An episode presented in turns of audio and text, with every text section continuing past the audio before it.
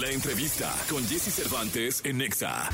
Emiliano Zurita, actor, productor, escritor y escenógrafo. Ha desarrollado su carrera histriónica en cine, televisión y teatro. Entre las cintas más exitosas en las que ha participado está El baile de los 41. Hoy aquí en este miércoles en la cabina de Jesse Cervantes, Cenexa llega Emiliano Zurita. Emiliano, ¿cómo estás? Qué gusto saludarte y conocerte. No tenía el placer. Sí, este, qué gusto, qué gusto estar aquí. Gracias. A ver, la presentación esta que te hicimos dice cine, teatro o televisión. Si tuvieras que poner un orden en tu vida de preferencia, de, de emocional, es decir, de dónde te sientes emocionalmente mejor, eh, más vivo, con más intensidad, ¿cómo sería el orden? Bueno, eh, es que es, no sé, porque más, más vivo y con más intensidad definitivamente es el teatro, porque puede ser o terrible o muy, muy padre. Eh, pero no sé, eh, creo que cine es como un punto medio muy, muy, muy bueno. Porque, porque sí tienes tiempo de, de digerir todas las escenas, tomarte el tiempo, eh, pero sí es otro ritmo como el de la televisión. Entonces sería cine primero. Mm, cine, ¿Teatro? televisión y teatro, yo creo. Pero bien. teatro solo lo he hecho una vez, así que. Ah, sí, ¿qué obra? Este se llamaba Enemigo de clase. eh, fue la primerita cosa que hice como actor. Este, la hice con mi papá, con Mabel Cadena, que también hice el baile de los 41 con ella. Uy, que esa es una obra maravillosa, ¿eh? Sí, sí. maravillosa. También cargada de una historia eh, real, de una historia muy fuerte. Sí, totalmente. Y, y, pues dirigida con- por David Pablos, que es un excelente, excelente director, y, y- y, pues con Poncho Herrera, que también es increíble actor. Tuve mucha suerte con esa. Sí, la verdad es que sí. ¿Y cómo te fue esa vez con tu papá en teatro? Ah, súper. Eh, te- tenía mucho miedo porque siendo mi, mi primera obra y, y yo era el protagonista, era algo, eh, un personaje muy difícil, pues también tener que actuar a veces con, con mi papá. Eh, digo, es algo muy, muy bonito como, como hijo estar con él, además que él pues, creció en teatro, pero pues también tienes que ponerte a su nivel o te come, ¿no? Claro, no, no, Sí. no. Aparte, pues es un figuro, no, no, no. Sí, totalmente. Del teatro, el cine, de todo. Sí, sí. Y, y digo, también es, es algo increíble que, que hasta el día de hoy, pues compartir cosas con mi papá, aunque no estemos trabajando juntos, pues me ayuda muchísimo. Él, él me va diciendo, aquí deberías de haber hecho esto o esto estuvo muy bien. Y, y tengo una gran fortuna de tener un maestro como él en la casa. Oye, dime una cosa, cuando llegan los proyectos eh, que consideras, hay algunos que debes decir tú, voy, no voy, pero alguno que tienes alguna duda, ¿se lo mandas? Ah, 100%.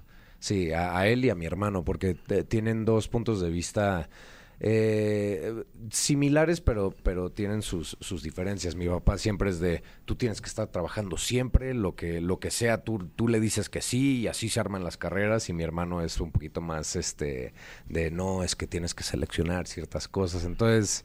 Creo que en, eh, cuando los dos coinciden en un proyecto que debería de hacer, normalmente los escucho. Oye, y dime una cosa, vienes ahora, eh, Emiliano, con un proyectazo. Este, yo te prometo que supe que venías y el fin de semana lo iba a ver. Pero entre que no me hice bolas y, y no me quise arriesgar tanto porque soy muy fan de la película. claro, o claro, sea, muy, claro. muy fan de la película. La de Antonio Banderas. Sí, sí, y sí. Catherine Zeta-Jones. Sí, eh, pues sí. Pero entonces dije, ah, quiero que platico con él. Y, Y a- y a ver si se No, no, y lo, lo voy a ver, o sea, porque realmente es una...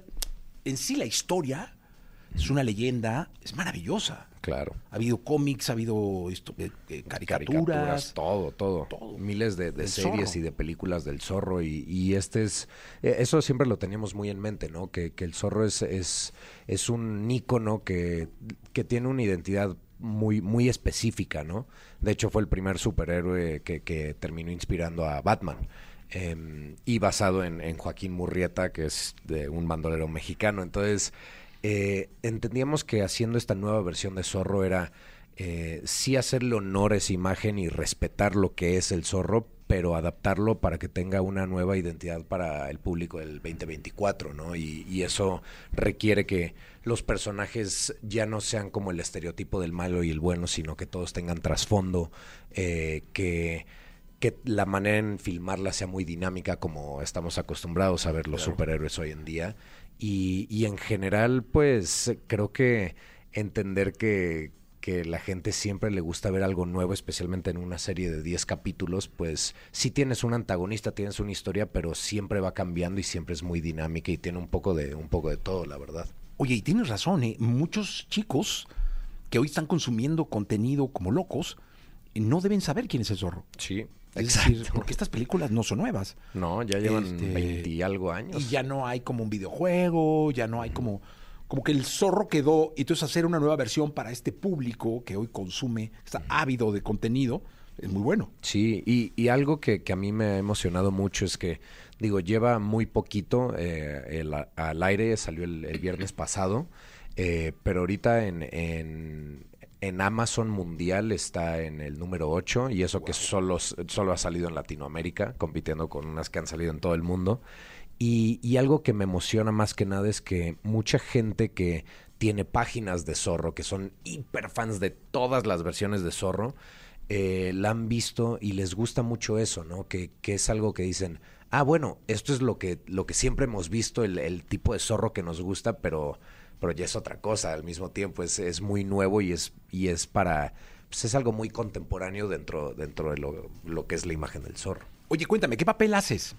Mi papel es el capitán monasterio, es el capitán del ejército mexicano y es de alguna manera este antagonista en la historia eh, para, para el zorro, porque pues de monasterio es como el, el que lleva la ley en California y el zorro no es muy amigo de la ley que digamos, y también para Diego de la Vega, que es la, la identidad secreta de zorro, interpretada por Miguel Bernardo, eh, porque eh, Monasterio es el comprometido de Lolita Márquez, interpretada por Renata Notni, y entonces se crea este como triángulo amoroso, porque antes de que eh, Diego de la Vega se vaya a España, él y, Lolita tenían como, como una, un amorío, digamos, y es hasta que Alejandro de la Vega, el papá, es asesinado, que Diego tiene que regresar a California para ver qué pasó, pensando que Zorro fue el que mató a su papá.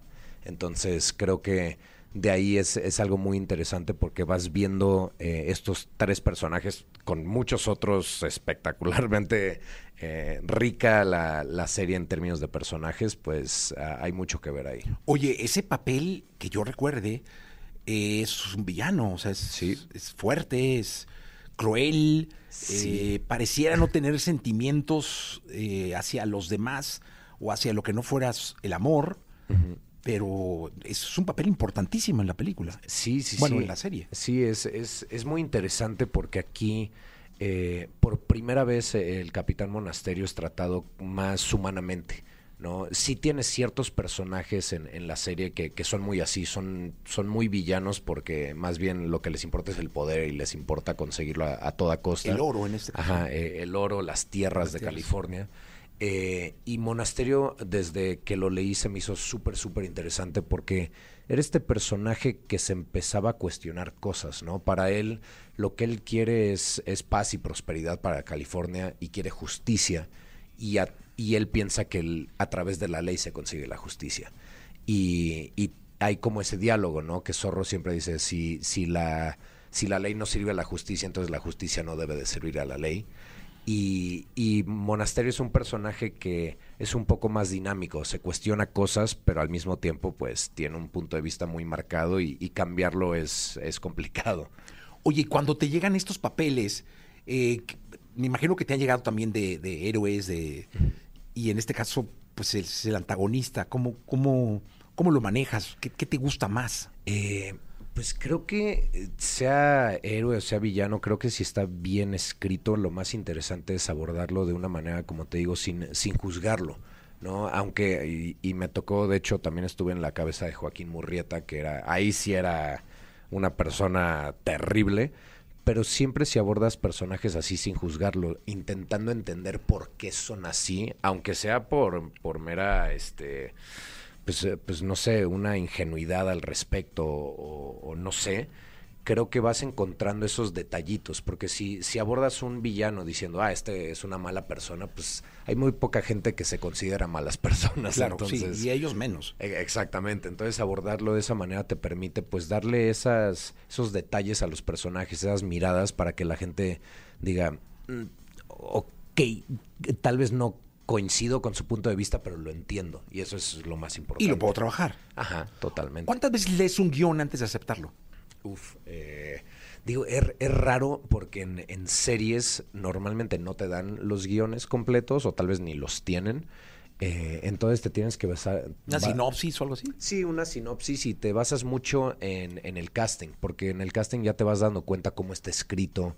eh, eh, si tienes la fortuna de, de hacer ese, ese segundo casting con el director o algo, eh, entender sus puntos de vista. Y hay veces que dices, bueno, no sé qué tanto salga, dice que es eh, secundario, protagonista o lo que sea, pero si me gusta, pues te arriesgas, ¿no? Ya si es una película, creo que sí tienes que echarte unas dos, tres leídas para, para ir encontrando ciertos detallitos de, no solo de tu personaje, pero de la historia en general. Eh, eh, ¿No te gustaría hacer un monólogo? Ah, sí, totalmente. A mí me encantan los monólogos. Sí, hay, hay unos monólogos muy, muy buenos que, que hemos querido agarrar para, para teatro. Ajá. Eh, y también monólogos de cine que nos gustaría adaptar para teatro, porque sí, sí, es que eso creo que ha de ser Es un deleite para ver a un actor solo Sí. Cargado de, de todo, ¿no? De acción, de emoción. No, eso, eso es eh, algo increíble que, que he hablado mucho con, con Adrián Vázquez, el director, este, escritor, actor que, que hace Wencesilala, eh, que él escribe muchos eh, monólogos muy, muy impactantes y otros que son, no son tanto, mm, eh, no me acuerdo cómo les llama, pero es un actor interpretando varios personajes dentro de una historia, que también a mí se me hace increíble actoralmente ir dándole a entender a la gente que son distintos personajes conversando, se me hace eh, magia. Oye, ustedes, yo, yo respeto muchísimo a los actores porque por lo general promocionan una serie que grabaron hace un año, hace dos años. Se tienen que acordar un poco de lo que pasó, pero bueno, la promocionan. Y seguramente cuando están promocionando esta, están grabando una que saldrá en el 2026 o 2025. Entonces a veces digo, caray, qué caos para acordarse de las cosas, ¿no? Sí. Pero este año sacas alguna otra cosa? Sí, eh, que, que digo, es, es interesante porque lo que dices, eh, Zorro la ter- lo terminé febrero del 2023 y estuvimos ocho meses grabando en, en España esa serie. Entonces sí, sí ha sido un largo recorrido y ahorita verlo que a la gente le está gustando, que, que pues ya está al aire, se me hace espectacular.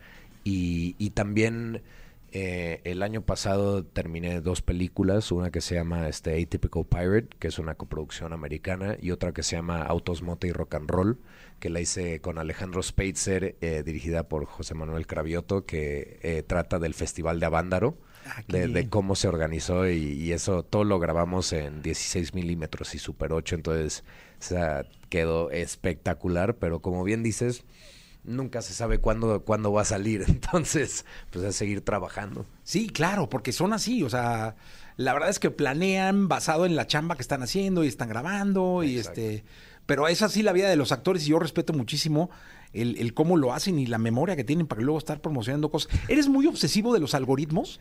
Es decir, ¿te importa mucho cuando sale eh, en una plataforma digital un trabajo tuyo ver la lista, si está funcionando, si no está funcionando? La, la única razón por la que sí me, me puedo meter a eso es porque, pues al final de cuentas, esos números son lo que importan para ver si, si sigue una serie, ¿no? Digo, ha- hay veces que están programadas para hacer cierto tiempo y eso, pero pues es muy real que, que el apoyo de la gente, que la gente vea el contenido, especialmente local, ¿no? Eh, es, es sumamente importante porque eh, creo que estamos en una era en donde tenemos la fortuna de que ya salimos de, de México, ¿no? Que estamos compitiendo a nivel internacional, pero eso significa que si tú te metes a ver eh, Prime Video y tienes Zorro, pues también está The Voice o también está Lord of the Rings, está Sí. todo eso y, y es el mismo clic. Entonces, y son producciones con mucho más presupuesto, con una escala más grande. Y es muy importante cuando ves series como la que es El Zorro, que, que ves que, que hay un interés, que hay una inversión de decir, pues va, vamos a meterle como le metería una producción gringa, por primera vez en un zorro que hable en español, que tenga ese tipo de apoyo. Si la gente la ve y le dé esos views y, y una plataforma ve que valió la pena, pues va a seguir generando, generando contenido así. Entonces, eh, a mí se me hace sumamente importante apoyar eso si es que quieres ver contenido de esa calidad saliendo de tu país. Eso es bien importante lo que estás comentando. Y pues suerte con los algoritmos y con, con- con la Gracias. gente. Ojalá que la gente Espero ayude. que llegue el uno. Sí, sí, sí. es- Seguramente. es- estamos, estamos ahí en el, estuvimos en el uno la, el primer fin de semana y, y salió ahorita otra. Entonces ahí va fluctuando, pero creo que lo más importante es, es ver eso, que nos, nos hemos mantenido en el top 10 de absolutamente todos los países en los que hemos salido y mundialmente en Amazon. No, pues qué bueno. Felicidades, Sí. Emiliano. Muchísimas gracias. Mucha suerte, mucho gusto. Gracias, qué gusto. Gracias por estar acá. 9 de la mañana, 10 minutos. Continuamos.